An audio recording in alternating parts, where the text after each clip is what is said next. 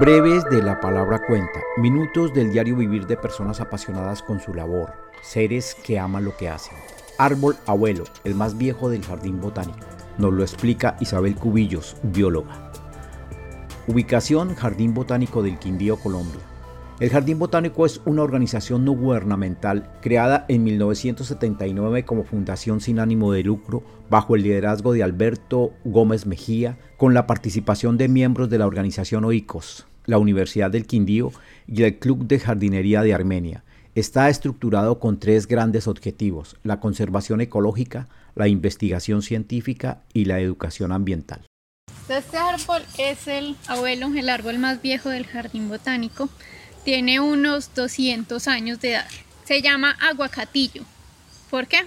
Lo que produce son aguacates miniatura. No hay nada para comer ahí porque pues es más que todo la semilla cubierta de la piel. Súper chiquitos.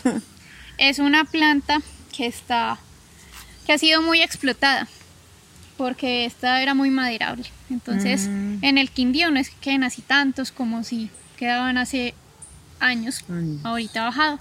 Y pues ya volviendo a su edad, es un árbol que se puede considerar viejo en esta zona porque esto antes fue una finca cafetera.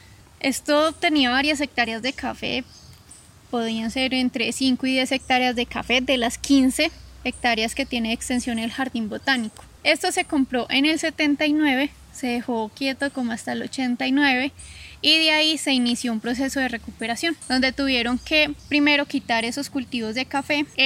las hectáreas restantes que no tenían cultivos tenían un bosque nativo. Mm. Entonces ese bosque se aprovechó para continuar un proceso de recuperación natural. Lo que vemos acá es una sucesión vegetal que se ha dado a lo largo de los años, que eso todavía continúa en la actualidad. Y esto como tal se abrió para diciembre del 2000 como una fundación, como una ONG. Esto se costea más que todo con lo que se paga ya a la entrada.